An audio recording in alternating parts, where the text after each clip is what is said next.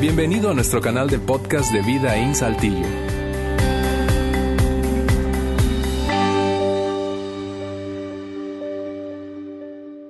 Bien, gracias por acompañarnos. Bienvenidos a la cuarta y última parte de esta serie Yo y mi gran Bocota. Yo y mi gran Bocota. Eh, esta serie, como decía yo la semana pasada, eh, tiene un título eh, sobre el que hemos puesto mucho énfasis. No estamos hablando de la bocota de tu jefe, ni de la bocota de tu cónyuge, ni de la bocota de tu hermano, ni de tu suegra, ni de tu vecino. Estamos hablando de ti y de tu gran bocota, de mí y de mi gran bocota. Y lo rápido que nos mete en problemas a veces sin darnos cuenta, precisamente en un momento, tú sabes, como de euforia o de alteración emocional, eh, comenzamos con una idea simple, bastante, bastante simple en nuestra mente. Nosotros, tú y yo, somos poderosos, sencillamente porque nuestras palabras tienen poder.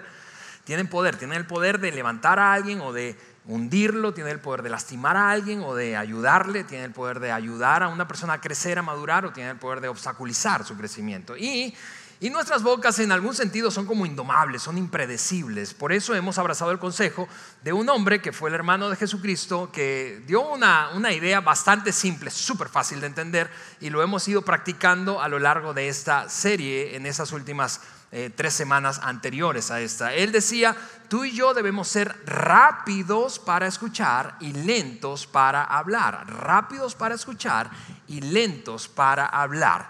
¿Por qué? Porque nuestra boca, te repito, es en algún sentido indomable, así que tú y yo tenemos que poner freno a nuestras palabras. Eh, eh, hemos dicho, tú y yo somos como porteros de nuestra boca y, y tú y yo podemos evitar que salgan cosas que pueden hacer daño a otros. Así de sencillo ha sido el concepto y la idea de esta serie. Luego entonces dijimos, no solamente ya tomando el consejo de Santiago, el hermano de Jesucristo, sino de otro hombre famosísimo, eh, conocido como Pablo o el apóstol Pablo o San Pablo. Y Pablo abordó también el tema de la boca y esa vez dijo, tú y yo debemos evitar que de nuestra boca salgan palabras que realmente son, tú sabes, desagradables, pueden ser dañinas, tóxicas en algún sentido. Y tomando la traducción literal de lo que quiso decir Pablo cuando escribió esa carta que leíamos la semana pasada, eh, son, son, son, palabras malolientes, palabras que, que, nos hacen ver como ese hombre, como ese, ese hombre. Y dijimos, no seamos ese hombre, no seamos un boca de pescado. Tú sabes, eh, eh, nuestras palabras pueden tender a ser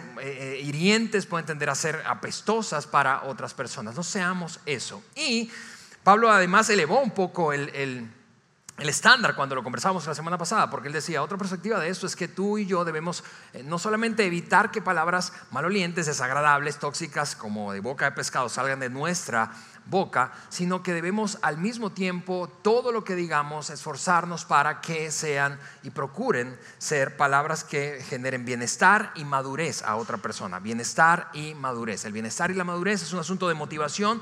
¿Por qué voy a decir esto? ¿Por qué no voy a decir esto? ¿Por qué? Es que quiero tenerlo enfrente para decirle sus cuatro cosas y apretamos los dientes y todo, ¿verdad? Es un asunto de motivación, lo que hay dentro de nosotros. Y Pablo decía, cada palabra que tú y yo eh, eh, emitimos, que sale de nuestras bocas no, de bocas, no tiene por qué ser sencillamente, tú sabes, como color rosa siempre, pero sí tiene que procurar el bienestar, el bien y la madurez, el crecimiento de otras personas. Porque si no, si no cuidamos nuestra motivación, nos convertimos, y esa fue otra imagen que yo te compartí la semana pasada, nos convertimos en ese hombre, un vampiro, ¿verdad?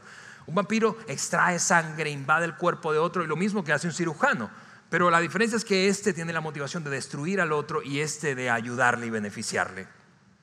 Así que nuestro verdadero problema para evitar ser ese hombre y convertirnos en ese otro personaje tiene que ver muchas veces con no con lo que está ocurriendo en ese instante, sino con lo que ha ocurrido en el pasado. Así que nuestros resentimientos, las cosas acumuladas que tenemos, el daño que otro nos ha causado o que esa misma persona nos, nos ha causado en el pasado, nos juegan en contra nos juegan en contra. Y cuando no sanamos esos resentimientos, cuando no resolvemos nuestras heridas del pasado, eso es lo que tú y yo sabemos y lo hemos observado a lo largo de básicamente toda nuestra vida.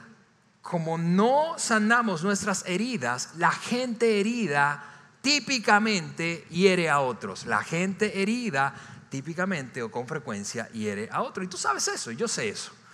Tú sabes, tú sabes que un hijo abandonado por su padre, herido por, por ese abandono, eventualmente se convierte en un padre distante.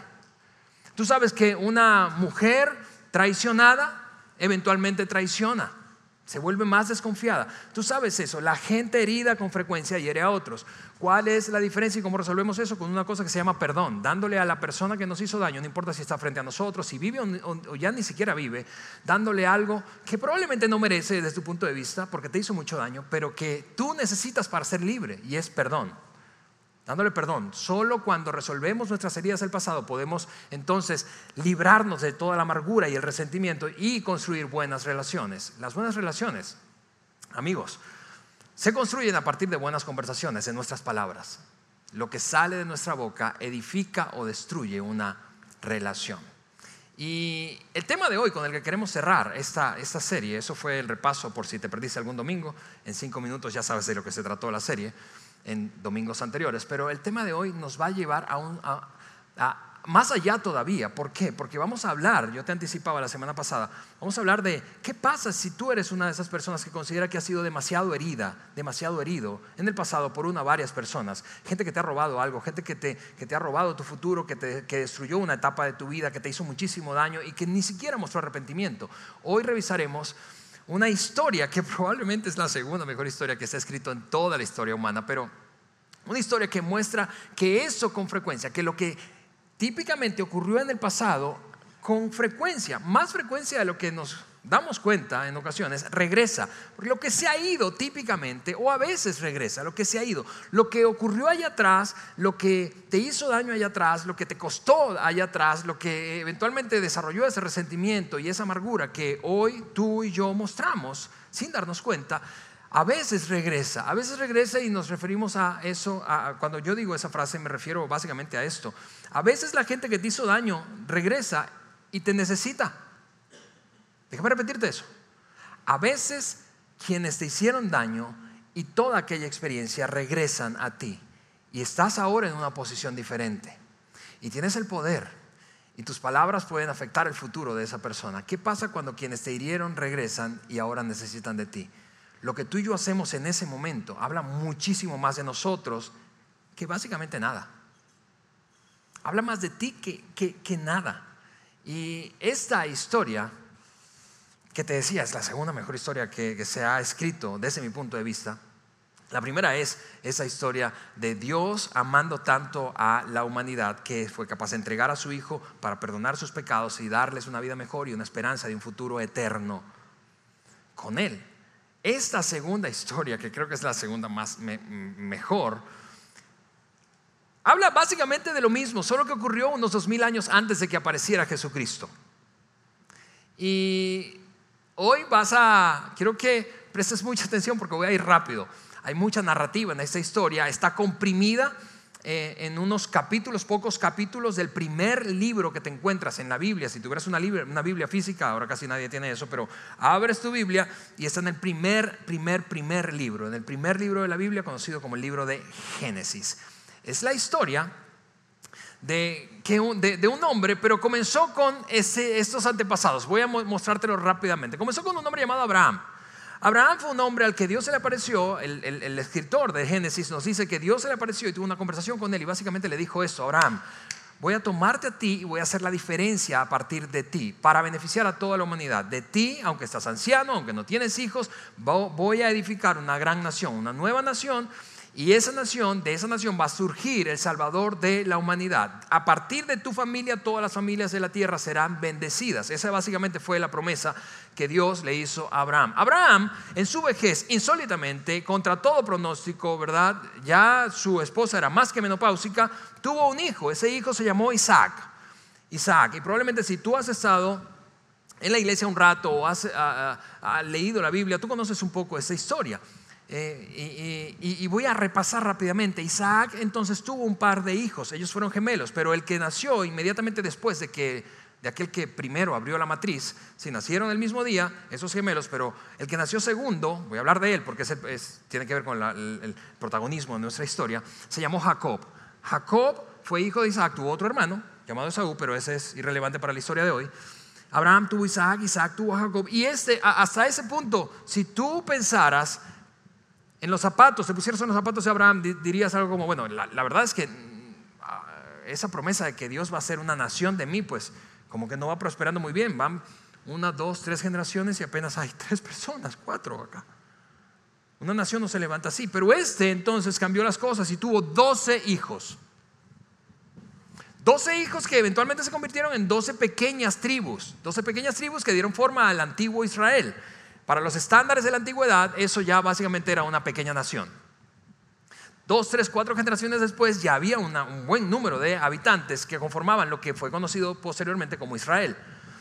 Y el onceavo de esos doce hijos, el penúltimo de ellos se llamó José. De este hombre vamos a hablar. De ese hombre vamos a hablar.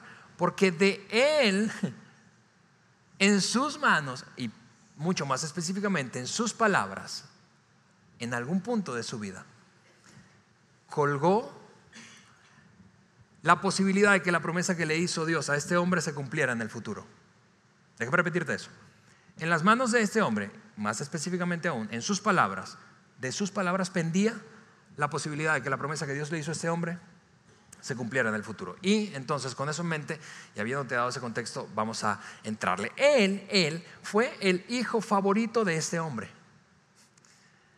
Y fue el hijo favorito de este hombre porque era hijo de su esposa favorita. Sí, tenía varias esposas, tenía dos esposas y dos concubinas. ¿sí? Y este, eh, eh, eh, su mamá era, era la favorita de él. Pero su mamá murió cuando nació este último que se llamó Benjamín en el parto, el día del parto. Así que él, él todavía le tomó más aprecio siendo que su esposa preferida había muerto. Y eso causó un montón de conflicto y problemas en esa familia. Moraleja, lección para los hombres que están aquí. Amigos míos, hombres, mírenme, no tengas una esposa preferida. Porque te va a causar muchos problemas. Pero esa dinámica familiar, esos empezaron a detestar, a odiar a ese muchacho, que era menor que todos estos. Este no lo odiaba porque era su hermano mayor, pero y de la misma mamá, pero estos lo odiaban. Y este indiferente a eso, siguió mostrando preferencia y favoritismo. En algún punto climático de esa dinámica familiar tóxica, ese hombre le dice a su hijo José, a su pequeñito hijo José, yo quiero que vayas porque el negocio familiar era básicamente de ganadería, las dos actividades eh, eh, eh, predominantes de la época eran ganadería y agricultura, así que esa familia era una familia ganadera, él tenía ganado y con, frecuencia, obviamente, ¿verdad? Los hijos atendían el negocio del padre y se iban a llevar al ganado a pastar. Y a veces se iban por días y semanas. Entonces, en alguna de esas ocasiones y viajes, este hombre, el papá, le pide a su hijo predilecto que vaya y vigile, que les diga qué están haciendo. Ve y encuéntralos y dime, tráeme un reporte de qué están haciendo. Llegó él con esa encomienda y los hermanos lo ven acercarse y dicen, ya basta, no, soportamos más esto, es una pesadilla. Así como tú y yo probablemente hubiésemos reaccionado. Es una pesadilla, ya, no quiero saber más nada de ese, de ese infeliz que todo lo que hace es hacernos la vida imposible. ¿Por qué? Porque es el predilecto de papá. Y entonces cuando llega, lo, agarran y lo echan a una cisterna. Una cisterna, un hoyo, estaba vacío, estaba seco, no tenía agua, ¿verdad? Y empiezan a maquinar qué vamos a hacer, qué vamos a hacer, qué vamos a hacer con él. Y, entonces el consenso básicamente está inclinándose, la balanza está inclinándose en consenso hacia asesinarlo, a matarlo. Pero están pensando en cuál podría ser una buena forma de matarlo, de tal manera de que no haya un gran escándalo en la familia. Y tú sabes, empiezan a pensar, a maquinar, bueno, vamos, vamos a fingir que un animal salvaje se lo comió. Y entonces vamos y le decimos eso a papá y a mamá. Y, y así nos zafamos de este problemita que tenemos aquí. Entonces, mientras están haciendo eso, todos concluyen, esa es la idea que nos gusta más. Vamos a fingir su muerte y vamos y le damos la terrible noticia a papá. Pero, pero mientras conversan les da un poco de hambre y dicen, pero antes de que hagamos eso nos sentamos a comer, no, nos echamos un taco. Y eso es lo que ocurre, en efecto, se sientan a comer. Luego, dice este escritor, justo cuando se sentaron a comer, no me creías, pero se sentaron a comer, no sé si tacos, pero se sentaron a comer, levantaron la vista y vieron a la distancia una caravana de camellos que venía acercándose. Era un grupo de mercaderes ismaelitas. Ismaelitas es igual a egipcios. El imperio creciente de la época era Egipto. Todavía no era un imperio, pero era una nación levantándose. Los ismaelitas eran egipcios y eran conocidos como grandes mercaderes, grandes personas de negocio. Básicamente lo que hacían era compraban y vendían de todo lo que se encontraban incluyendo personas. Había trata de personas, pero no era un delito en aquella época. Se traficaban personas. Y cuando ellos vieron que se acercaban, entonces, de repente, después de tener aquella conversación de asesinato, vino como fluyendo de ellos, de los hermanos y particularmente de uno, llamado Rubén, perdón, llamado Judá, eh, eh, dijo, ¿sabes qué? Yo, yo, no sé, no sé si está bien matar a este, hermano, a este hermano nuestro. Miren, les dijo Judá, miren, no seamos responsables de su muerte, porque después de todos nuestros hermanos, como ves, están como movidos a compasión. Allá, dice ese hombre, allá Judá, allá vienen unos ismaelitas, vendámosle, la compasión se desapareció, vendamos a nuestro hermano, a ellos, ¿para qué? Hemos de matarlo y cargar con esta culpa, ese rollo en nuestra conciencia.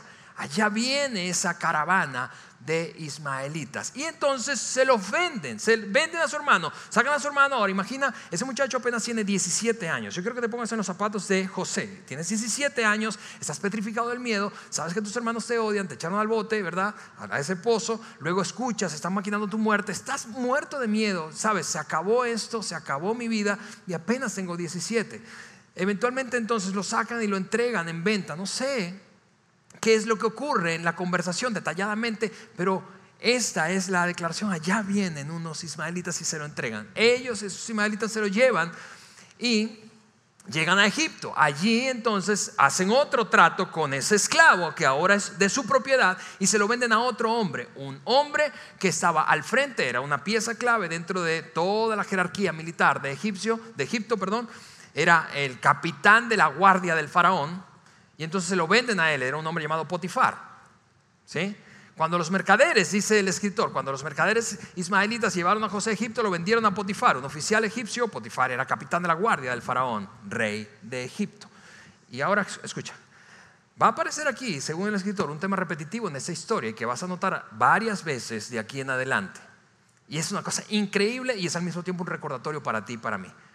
El escritor dice, Después de que lo tomaron los hermanos, lo echaron al foso, se lo vendieron a esos ismaelitas y los ismaelitas a su vez se lo vendieron a Potifar. Y ahora es esclavo en una casa egipcio. Hace cuenta, preso en el extranjero, pues. El escritor dice, el Señor estaba con José, a lo que tú y yo eh, objetaríamos. Ah, no, si el Señor está contigo, tus hermanos no te venden. Si el Señor está contigo, tus hermanos perversos son los que se van como esclavos, no tú. Si el Señor está contigo, no te pasa ese desastre que te está pasando. No, el Señor no estaba con él. Podríamos nosotros arguir, decir, no, eso no puede ser. Y lo sorprendente, todavía más sorprendente de la declaración del autor respecto al comportamiento de José, es que José había decidido, la decisión de José había sido vivir como si en efecto Dios estuviera con él. Y eso es extraordinaria mente sorprendente. El Señor estaba con José, por eso tenía éxito en todo. Es sorprendente. Esa decisión de José es realmente increíble. Y luego la historia se comprime en unos pocos capítulos, pero pasan años, y eso es, es, importante decírtelo. Transcurren años, años desde aquel momento en que sus hermanos lo vendieron, luego de intentar asesinarlo o maquinar matarlo, y es comprado por los mercaderes, vendido en casa de Potifar y empieza a ser esclavo de Potifar. Pasan años, la historia se comprime en unos cuantos capítulos, pero Potifar empieza a notar la gran capacidad que tiene José. Es un hombre muy responsable, es un hombre detallista, es un hombre que presta atención, que hace que las cosas sucedan. Es, es un chico con muchísimo potencial. Y entonces empieza a soltarle más responsabilidades, más tareas, más responsabilidades hasta que llega a convertirse en el mayordomo de todos los bienes, de toda la casa y de todo el personal de Potifar. Y no solo Potifar nota que es un muchacho con gran capacidad, sino la esposa de Potifar también le echa el ojo. Y como podrás imaginarte, Potifar, siendo un gran alto funcionario, viajaba mucho. Y aunque no da detalles la historia, es demasiado evidente eso. Y esa mujer entonces empezó a fijarse en él y empezó a acercarse y a hacerle propuestas indecentes. Y en verdad no era una propuesta, vamos, es un esclavo. Es una instrucción, es una orden. Aunque el escritor no, dice, no lo dice así, la propuesta indecente no, no sería algo como, ¿te gustaría acostarte conmigo? Sería, esclavo, ven acá, quiero que duermas conmigo hoy. Y en efecto eso ocurrió. La esposa de Potifar le pide que se acueste con ella. Y ese muchacho, ahora seguramente más hombre, han pasado años, hace algo insólito. Y la respuesta que le da es insólita, porque es una respuesta que no se corresponde con el rol que él juega en esa casa. Es un esclavo, le pertenece a ese hombre y eventualmente a esa mujer. Y le dice, ¿sabes qué? No. Y por primera vez escuchamos a un José aquí diciendo, no, no voy a hacer eso, no voy a hacer lo que me pides, no me voy a acostar contigo. Y le da dos razones. La primera razón tiene que ver con cómo puede él traicionar la confianza que le ha dado el esposo de esa mujer. Él le dice, tu esposo me ha puesto al frente de todo, básicamente todo, yo puedo echar mano de todo excepto de ti, no puedo hacerle ese daño y ofender y traicionar a Potifar, que es mi jefe, mi amo.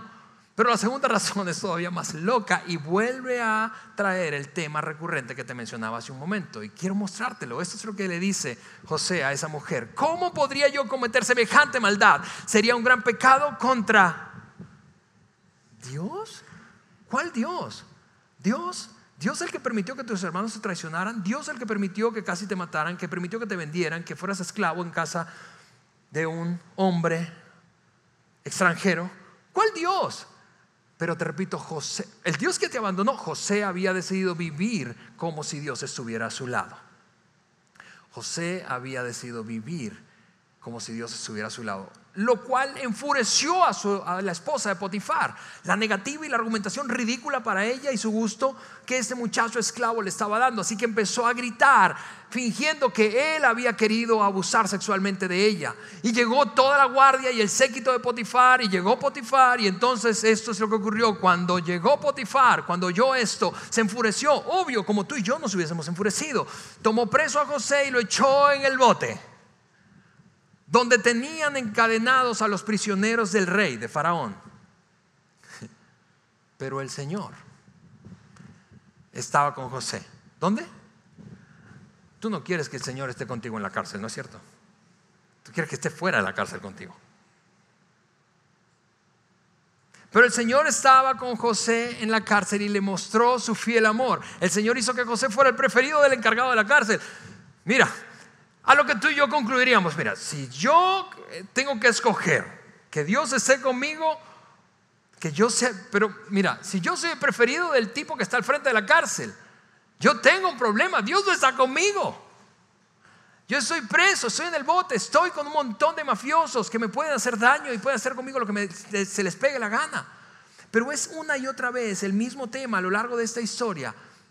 Dios estaba con José y él había decidido vivir de esa forma a pesar de que todo en su vida se había como revuelto y parecía irse al caño.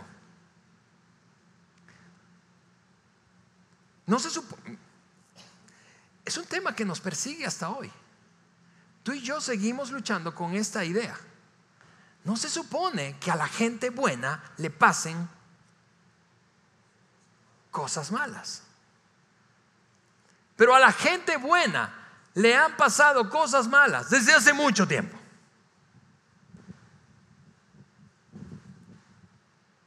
Desde hace mucho tiempo. Lo cierto es que ahora ese muchacho, ahora hombre, han pasado años, está en la cárcel y transcurren días, semanas, meses y más años. Eventualmente, en toda esa experiencia terrible, ahora sí literalmente expreso en el extranjero, Meten a ese, mismo, a ese mismo calabozo a dos hombres cercanos al faraón, rey de Egipto. Uno de ellos era su mayordomo, conocido como copero. Copero es sinónimo de mayordomo en esta historia. Y el otro era su panadero, era un cocinero cercano, personal de faraón. Cuando los meten allí, empiezan a hacer amistad, relación con este José. En alguno de esos días, José los ve cabizbajos, como si se pudiera estar de otra manera en la cárcel. Pero José los ve, los nota extraños. Dice, hey, hey muchachos, a esos dos, hoy están peor que, que, en otros días. Algo pasa. Y eso le, le dice, mira, ¿sabes qué? La verdad sí nos pasa algo. Anoche ambos, curiosamente, tuvimos un sueño muy perturbador. Y, y, tan perturbador, tan vívido, que, que, creemos que significa algo, pero no sabemos qué. Y entonces este atrevido, José, les dice, a ver, Échenme los sueños a ver qué, qué, puedo decirles. Capaz sí. Les puedo dar alguna idea de lo que significan. Y empieza entonces el copero a contarle su sueño. Y luego de que le cuenta su sueño, la respuesta de José, la respuesta de José es esa. Mira, ¿sabes qué? Yo, e, esto, este es el, el, significado del sueño que, que, que tuviste. En tres días será el cumpleaños de Faraón y en tres días vas a salir de la prisión y vas a ser restaurado, vas a ser levantado y puesto en el lugar que ocupabas antes de estar en el bote. Ese es que impresionado. Y el otro, el panadero, dice, no manches, si le fue tan bien con la interpretación, yo le voy a contar el mío. Así que le cuenta el suyo. Y luego de contarle el suyo, José le dice, ¿sabes qué? Para ti también tengo una interpretación. En tres días vas a salir de la cárcel también, como el copero. Pero te van a empalar, te van a clavar en una estaca en el patio del faraón. Y te van a cortar la cabeza. Y empieza a darle detalles. Empieza a darle detalles. Mira, mira lo que dice el escritor. Sin embargo, dice, el jefe de los coperos, el faraón, se olvidó de José por completo una vez que en efecto se cumplió la interpretación del sueño que José le había dado. José, te repito, le dijo al copero, en tres días vas a salir, al panadero, en tres días vas a salir, pero a ti te van a restaurar en tu lugar y a ti te van a empalar, básicamente crucificar, van a decapitarte y van a colgar tu cuerpo muerto en el patio, en una estaca de seis metros. Pero cuando le interpreta el sueño al copero, le dice, por favor, acuérdate de mí en algún momento cuando salgas. Ayúdame, me trajeron aquí secuestrado de un país distinto a este, estoy solo, no sé nada de mi familia, y por favor ayúdame, acuérdate de mí. Obviamente se olvidó, se olvidó, nunca más volvió a pensar en él. Ese, y mira, esa frase, y nunca más volvió a pensar en él, esa sensación de olvido, es la historia de algunos de nosotros. ¿No es cierto? Que en algunas ocasiones te has sentido olvidado, olvidado por Dios, como que olvidado por otros que se supone que no debían olvidarte, que no te pelan. Pasan años, años otra vez. José sigue en la cárcel. Y el faraón Ahora, el gran emperador Egipto, egipcio empieza a tener una serie de sueños perturbadores y quiere que alguien le diga la interpretación de ese sueño, de esos sueños. Y no encuentra a nadie, tenía hechiceros, gente adivina, y nadie es capaz de darle la interpretación. Y el copero entonces cuando ve toda esa escena recuerda a quién, a José, el vato que le interpretó el sueño en la cárcel. Y le dice, se atreve a decirle a Faraón, Faraón, tú sabes, tú recuerdas aquel pequeño incidente, no fue una gran cosa porque me echaste al bote, fue pequeño, ¿verdad? Estábamos bien en nuestra relación, pero me metiste al bote un rato y allí yo conocí a un hombre, un hombre capaz de interpretar sueños. De hecho, me interpretó un sueño que se cumplió al pie de la letra y no sé dónde está, no sé si sigue en la cárcel, si está vivo o no, pero si está vivo valdría la pena buscarlo y entonces que ver qué onda con tus sueños y quizá él pueda darte una interpretación. El faraón entonces mandó a buscar a José inmediatamente y lo sacaron de la cárcel, lo hicieron salir corriendo del calabozo, lo afeitaron, ¿verdad? ¿Por qué? Porque tiene años en la cárcel. Lo afeitaron, le cambiaron la ropa, ¿por qué? Porque huele a mazmorra. Lo hicieron entrar en la presencia del faraón. Y ahora imagínate la escena. Quizá tiene años, días, meses sin ver la luz. Finalmente sale lo afeitan, lo visten y en el camino le están diciendo, mira, vas a ver al hombre más poderoso de la tierra. Así se comporta uno delante del hombre más poderoso de la tierra. Eres un esclavo, no tienes la menor idea, pero así es la cosa. Cuando te hable, eso es lo que tienes que hacer. es la reverencia que debes hacer, eso es lo que debes evitar hacer. Y entonces está de, de repente está frente al faraón. Y el faraón entonces le dice, anoche tuve un sueño, anoche tuve un sueño. Y nadie aquí puede decirme lo que significa, pero me enteré de que cuando tú oyes un sueño puedes interpretarlo. Y aquí viene una respuesta osada, por decirlo menos, de José. Imagina, ahí está el copero viendo toda la escena. Ahí están algunas personas cercanas, del círculo íntimo de Faraón, pensando, a ver si no creemos que este preso vaya a hacer algo. Pero vamos a ver esta, esta escena ridícula. Todos están en silencio. Y entonces José, ante esa pregunta y petición de Faraón, le dice, ¿sabes qué? Yo no lo puedo hacer. Ahora, yo quiero que por un momento te pongas en los pantalones y zapatos del copero. Desgraciado, te saqué, me jugué el pellejo, ahora me van a echar en el bote otra vez. Por andar haciendo perder tiempo al jefe. Pero esa no es, hasta ahí hubiese estado bien la respuesta de José, pero él le dice, no solo yo no lo puedo hacer, sino que agrega algo insólito pensando en el personaje que tiene enfrente. Pero Dios le dice, pero Dios le dirá lo que significa. A ver, si tú sabes un poquitito de historia universal, tú sabes esto respecto a Egipto. Los faraones se creían dioses. Así que aquí está un esclavo presidiario extranjero, imagina que tú, eres el faraón diciéndote, mirándote a los ojos. Dios, tú eres un Dios pero con G, con D minúscula. Ahora yo voy a hablarte de Dios con D mayúscula. Ahora, imagina el silencio tenso del cuarto. Imagina todos dice, este vato, ahora sí, ¿verdad? Es verdad que lo van a decapitar. Y entonces, no, no conforme con eso, José hace lo impensable, lo impensable. Lo impensable que es, le da la interpretación del sueño, pero luego de darle esa interpretación, que es algo que incluso hoy en día seguimos, muchas veces no lo sabemos, que tiene ese origen, pero seguimos utilizando en nuestras culturas para hablar de años de abundancia y de, o de épocas de abundancia y de épocas de escasez. ¿Has escuchado esa, frase de las vacas gordas y las vacas flacas? Bueno, eso es lo que soñó el faraón. Y tal vez no sabías, pero viene de allí, esa, esa, esa, esa, fraseología cultural que hoy todavía usamos como una alegoría para referirnos a tiempos de abundancia y tiempos de escasez.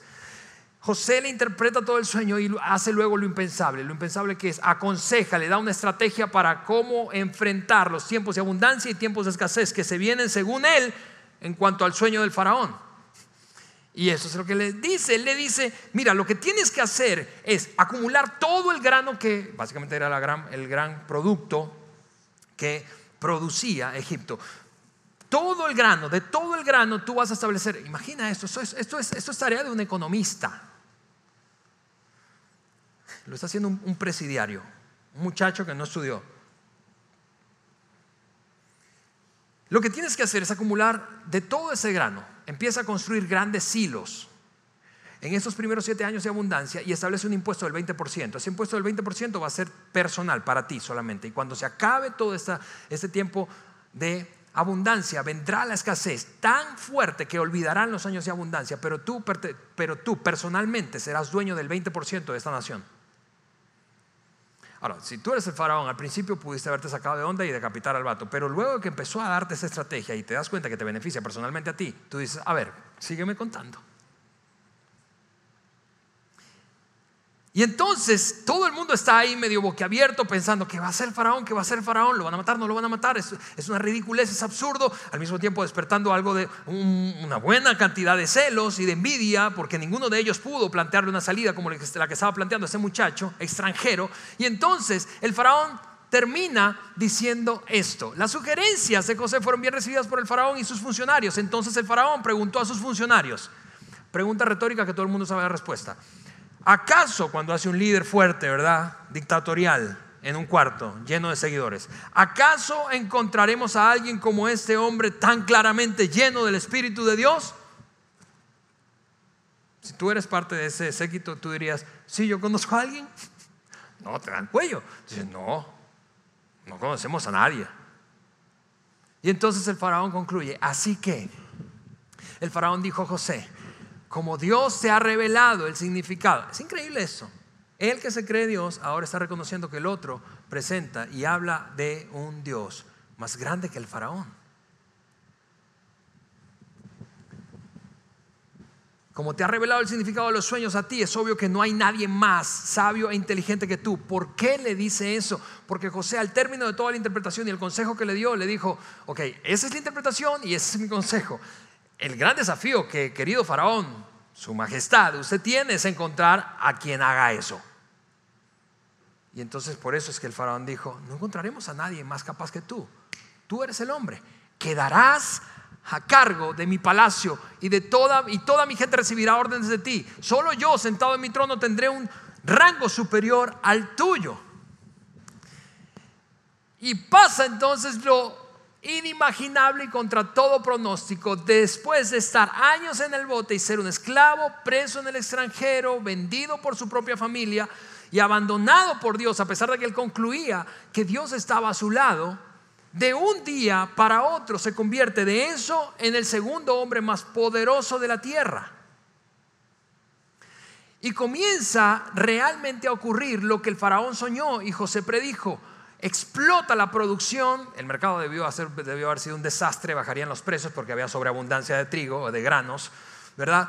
Pero él empieza a ejecutar capaz, fielmente, sistemáticamente, eficientemente la estrategia, construye silos. Él no lo sabe, pero él estaba siendo preparado con todo lo que había vivido. Había estado acostumbrado a manejarse, a conducirse muy fiel y cabalmente, eficazmente. Construyó todo eso y cuando se acabaron los siete años de esa producción exorbitante de granos, y particularmente de trigo, de grano de trigo, entonces vino la escasez y la escasez comenzó a golpear tanto a Egipto, pero el faraón era dueño, tenía 20% acumulado.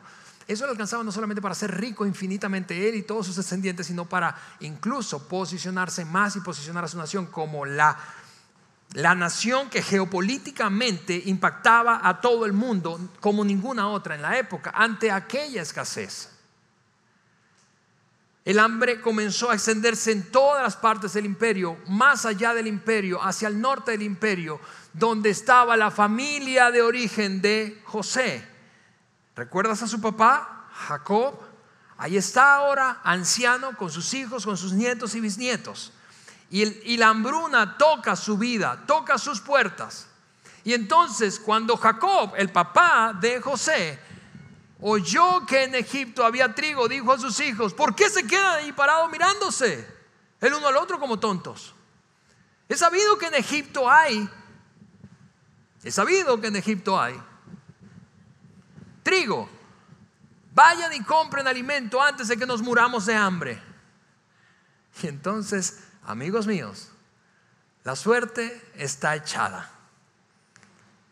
Y toda la escena está ahora volteada.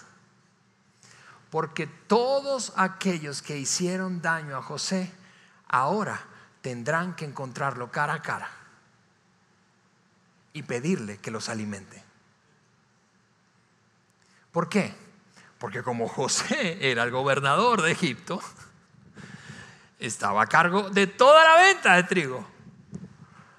Escúchame, tú y yo quisiéramos estar en una posición como esa después de que alguien nos hizo tanto daño, ¿no es cierto? Sus hermanos llegaron a él y en señal de respeto se inclinaron delante de él hasta tocar el suelo con la frente. José inmediatamente los reconoció, pero se hizo como el que no los conocía. Y ellos no lo reconocieron. Y ahora tú te preguntarás, ¿pero por qué no lo reconocieron, Alejandro? ¿Será que qué? ¿Cambió la manera de caminar? Ahora caminaba como egipcio. No, por la misma razón que si yo te diría, tú la última vez que me viste fue con esta cara, y me conociste con esa cara. Y aquí al lado estaba mi esposa, pero ella no me dejó poner esa foto. Tú me encuentras así, tú dices, ese tipo no es este. Porque eso es cuando tenía 17. Está, está acabado por la cárcel. Está probablemente calvo como yo. Está con canas. No lo reconocen evidentemente porque ha pasado demasiado tiempo. Han pasado 15 o 20 años. Y cuando tú dejas de ver a un adolescente, especialmente a un adolescente, cuando dejas de ver a un adolescente tanto tiempo, evidentemente tú no lo reconoces cuando está grande. Así que esta es la pregunta, escúchame, de este mensaje. ¿Qué haces cuando tú tienes el poder y en tus palabras está la capacidad de determinar el destino de quien te ha hecho daño? Porque no pasa con frecuencia. Pero a veces pasa. A veces quien te hizo daño, el mundo da vueltas y lo trae a ti. Y ahora esa persona te necesita. ¿Qué haces? ¿Qué haces cuando todo da vueltas y ahora está frente a ti? ¿Qué haces cuando tienes el poder para destruirles? Porque mira, este sonido una palabra, una frase, y los diez hermanos, porque su hermano menor, Benjamín, no había venido a ese viaje, los diez hermanos habrían sido empalados en el patio de la puerta o de la casa de José, o en una plaza pública en Egipto, con una palabra, porque este hombre tenía el poder y sus palabras podían destruir. Escucha el mensaje de, de esta serie, el gran mensaje el poder que tienen nuestras palabras? ¿Qué haces? ¿Qué haces tú? ¿Qué hago yo cuando tenemos frente a nosotros a la persona o a las personas que robaron parte de nuestra vida y de nuestro pasado? que nos hicieron daño, que actuaron de mala fe, que se suponía que no debían hacerlo, pero a pesar de eso lo hicieron. Y el mundo dio vueltas y ahora están frente a ti, necesitando de tu ayuda. Tienes el poder y tienes en tus palabras la capacidad de alterar el rumbo de sus vidas. El escritor de esa historia, increíble, dice que José no pudo aguantarse más. Así que gritó, salgan todos en mi presencia, refiriéndose a todo el séquito que trabajaba con él. Y se quedó a solas con sus hermanos y no pudiendo contenerse más, lloró en alta voz. Lloró y mirándolos les dijo, yo soy José, yo soy José, le dijo a sus hermanos. Y ahora piensa conmigo que estás en los zapatos de sus hermanos. Tú eres uno de esos diez. Y de repente ves que este hombre, que es el segundo más poderoso de la tierra, al que tú traicionaste, bendice como si fuera un animal. Al que diste por muerto y engañaste a tus padres. Ahora te tiene en sus manos. Yo soy José, gritó él, llorando. Y entonces ellos se mojaron los pantalones. No, eso no es lo que dice la Biblia. No se hicieron pipí encima, aunque probablemente pudieron haberse hecho. Pero lo que dice el escritor que ocurrió es que él les dijo, yo soy José. Y les hizo una pregunta, ¿vive mi padre todavía? ¿Dónde está papá? Dígame si está vivo. Dígame si está vivo. Vive mi padre todavía, pero sus hermanos se quedaron mudos. Obviamente. Pero no debían temer, solo que ellos no sabían, no debían temer. No debían temer porque José había tomado todo el resentimiento, todo el dolor, toda la angustia, todo el terror y la desesperanza que vivió, todo el daño que ellos les había, les, le, habían hecho. Y como había él vivido, convencido de que Dios estaba a su lado, entonces decidió, escucha esto, porque que lo que hacemos cuando tenemos al que nos ha hecho daño frente a nosotros luego de un tiempo no está determinado y no lo vamos a resolver en ese mero momento. Nuestra respuesta está formada entre aquel momento en el que nos hicieron daño y este momento en el que los, tenemos enfrente otra vez. ¿Qué ocurrió aquí? ¿Qué hicimos con nuestro resentimiento? José había vivido, había tomado la decisión de vivir como si Dios estuviera a su lado que había concluido, no importa que esto esté pasando, yo confío que tú estás conmigo, Señor. Había resuelto sus heridas y los había perdonado. ¿Y cómo sé eso? Porque la historia sigue, diciéndolo. Lo que José no sabía es que en sus palabras, y esto es algo increíble, increíble, increíble, increíble, no tenía la menor idea de que sus palabras determinarían el destino de la humanidad, no solo de sus diez hermanos. ¿Por qué digo eso? Porque de uno de sus diez hermanos, de uno de ellos, llamado Judá, nacerían descendientes y más descendientes y más descendientes. Y al final de cuentas, Jesucristo. El destino de no solo sus hermanos, él no lo sabía, pero el destino, la, el cumplimiento de la promesa que había recibido su bisabuelo, dependía de la respuesta de José el cumplimiento de esa promesa y por lo tanto el destino de la humanidad. Él los abrazó y les dijo, no tienen nada que temer. Yo voy a tomar, a tener cuidado de ustedes. Pueden venir, tráiganse a papá, tráiganse a mi hermano, tráiganse a sus hijos, a sus nietos si tienen, vénganse a vivir aquí. Yo voy a darles propiedades, voy a velar para que estén bien. Esa fue la respuesta de José. Y te repito, esa respuesta estuvo determinada porque por el hecho de que había decidido vivir como si Dios estuviera con él y no había permitido que el resentimiento causado por aquellos, el daño causado por aquellos que le, que le hirieron, alimentara un resentimiento y que se saliera de control. Así que en sus palabras, vuelvo a decirte en sus palabras, eso es lo que ocurrió. Se vinieron a vivir todos, empezaron a pasar los años, eventualmente todo el mundo está feliz, eventualmente Jacob, su papá, muere y entonces sus hermanos ah, dicen, ahora sí es verdad, él, seguro estaba esperando que papá muriera y ahora sí nos va a dar cuello. Lo que tú y yo pensaríamos probablemente. Luego, eso es lo que dice el escritor, llegaron sus hermanos y cayeron de rodillas delante de él y le dijeron, aquí estamos. ¿Luego de qué? De la muerte del papá. Aquí estamos para ser tus esclavos. Pero José respondió, ¡Ey, ey, ey, ey, ey! No tienen nada que temer. Escucha esto. Creen que puedo tomar yo el lugar de Dios para juzgarlos y castigarlos?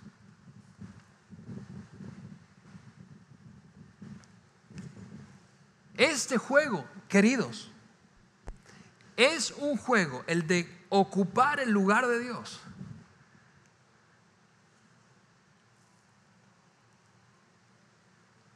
Al que tú vas a verte tentado a jugar. Yo voy a verme tentado a jugar ese juego. No, ahora sí. Aquí es como te quería frente a mí. Ahora sí vienes a pedirme de vuelta. Después de todo el daño, después de ignorarme, de, abandonarme, de robarme. Ese juego de jugar a ser Dios. Y, y ve lo que dice, lo que dice José es, yo no, yo, no, yo no soy Dios, evidentemente, pero yo no voy a jugar ese juego, yo no voy a pretender ser Dios. Yo no soy nadie para juzgarles. En lo que a mí respecta, dijo este hombre, Dios, es uno de mis pasajes favoritos, probablemente porque forma buena parte de la historia de mi vida. En lo que a mí respecta, Dios convirtió el bien en bien, el mal que ustedes quisieron hacerme. Y me puso en ese alto cargo que ahora desempeño a fin de que salvara la vida de mucha gente. No, no, no, no, no, no, no tengan miedo, les, les dijo él. No tengan miedo, yo mismo cuidaré de sus familias. Y de esta manera les habló con mucho cariño y los tranquilizó. Génesis capítulo 50, versículo 21. Allí termina el libro de Génesis.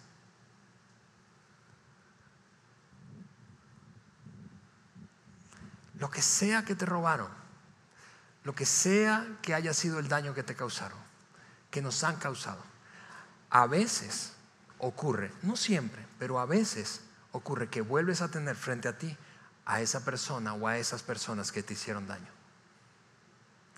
¿Qué harás cuando tengas el poder? ¿Qué harás cuando tengas el poder y tus palabras determinen el destino de quien te ha hecho daño? Tus palabras. ¿Te vengarás?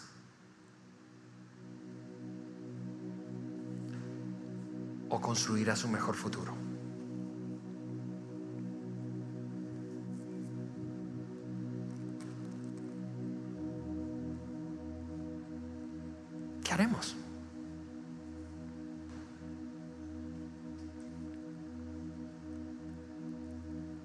Y vuelvo a decirte, lo que haremos en ese momento no se va a decidir, no se va a resolver en ese momento. Se resuelve y se construye entre el momento en el que te hicieron daño y ese momento en el que las cosas se revierten. En esta, y probablemente estás allí. Estás en algún punto de esa brecha grande. Alguien robó tu primer matrimonio. Alguien robó parte de tu infancia. Alguien te hizo daño financieramente. Alguien te abandonó cuando se suponía no debía hacerlo. ¿Qué haces cuando tienes la oportunidad de marcar el destino de esa persona? ¿Vas a vengarte? ¿Vas a darle su merecido? ¿Vas a utilizar tus palabras para darles duro? ¿O construirás, pavimentarás su mejor futuro? ¿Vas a engancharte con aquel, aquellos que no estuvieron contigo en tiempos difíciles o vas a abrazar al que estuvo contigo en tiempos difíciles? A tu Padre Celestial. Porque si haces esto, no solamente te parecerás más a tu Padre Celestial, serás libre. Serás libre. Así que con eso en mente yo quiero gentilmente pedirte que cierres tus ojos un momento.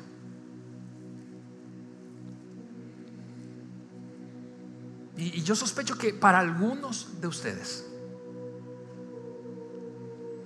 algunos de ustedes están precisamente viviendo esa brecha entre lo que ocurrió y el daño que te hicieron. Algunos de ustedes ya están teniendo o han tenido la oportunidad de tener frente a ustedes a quien te ha hecho daño.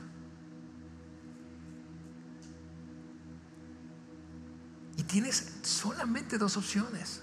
Abrazar como José al que estuvo contigo aún en tus momentos más oscuros.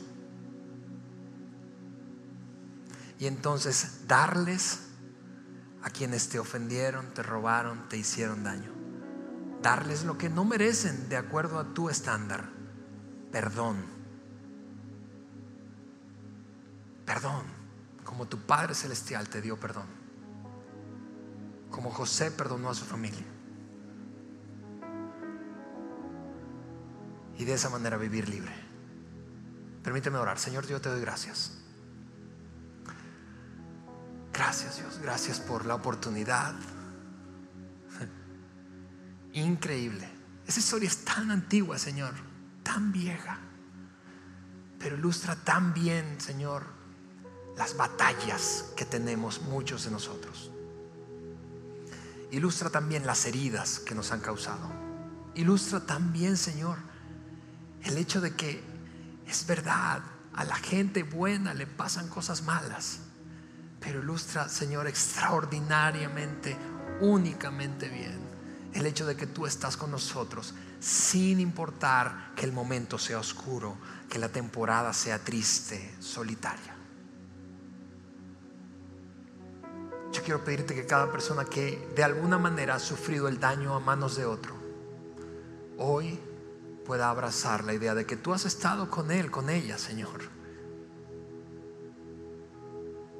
a cada madre soltera que está aquí, a cada hombre que fue traicionado por un amigo, por sus padres, por, por, quien se suponía que no debía hacerlo. Que tú hoy, Señor, les confirmes que estuviste con ellos. Siempre. Y por eso pueden perdonar a otros y vivir en libertad. En el nombre de Jesús. Amén. Amigos, gracias por acompañarnos hoy. Nos vemos el próximo domingo. Gracias por haber escuchado este podcast de Vida en Saltillo. Si deseas escuchar estos mensajes en vivo, te invitamos a que nos acompañes todos los domingos a nuestro auditorio. Para más información sobre nuestra ubicación y horarios, entra a vidainslt.org o síguenos en nuestras redes sociales como Facebook, Twitter e Instagram. Nos vemos la próxima semana.